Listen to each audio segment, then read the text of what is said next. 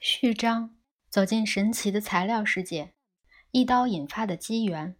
我站在地铁车厢里，身上有一道十三厘米，后来被医生诊断为利刃割伤的伤口，在殷殷渗血。我心想，接下来该怎么办？那是一九八五年五月的一天，我在车门关上前跳进车厢，把攻击者挡在门外，却没闪过他的一刀，背上被划了一下，伤口像被利指割伤一样剧痛，而我看不到伤势有多重。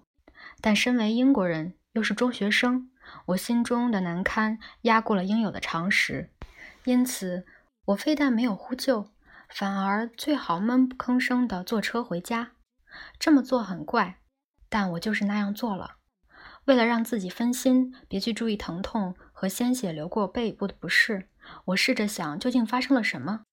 那家伙在月台上朝我走过来，向我要钱，我摇头拒绝。他突然凑很近，让人很不自在。他盯着我说：“他有刀。”他说这话时喷了几滴口水，溅在我的眼镜上。我顺着那家伙的目光望向他蓝色连帽夹克衫的口袋，发现他一只手插在口袋里，里面凸起了一块。我直觉认为他只是虚张声势，凸起的是他的食指。接着，我心中想过了另一个念头：就算他有刀。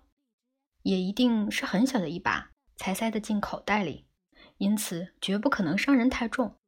我自己也有小刀，知道那种刀很难刺穿我身上穿的这么多件衣服，包括我引以为傲的皮夹克、灰色羊毛西装制服、呢绒 V 领毛衣、白色棉衬衫，外加打了一半的条纹制服领带和棉背心内衣。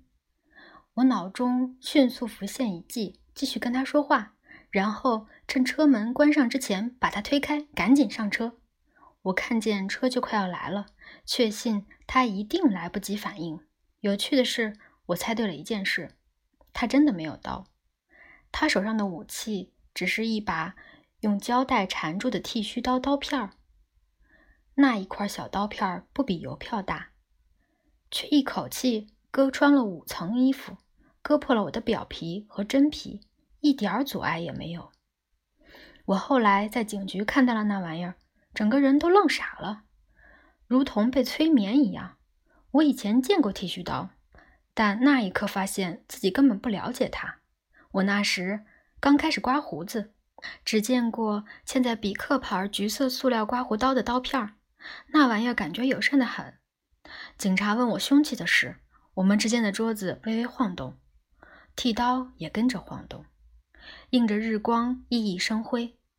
我清楚地看见它的钢刃依然完美无缺。下午那一番折腾，没有在上面留下任何刮痕。我后来填了笔录，父母焦急地坐在我身旁，不晓得我为何停笔不写。难道我忘了自己的姓名和地址？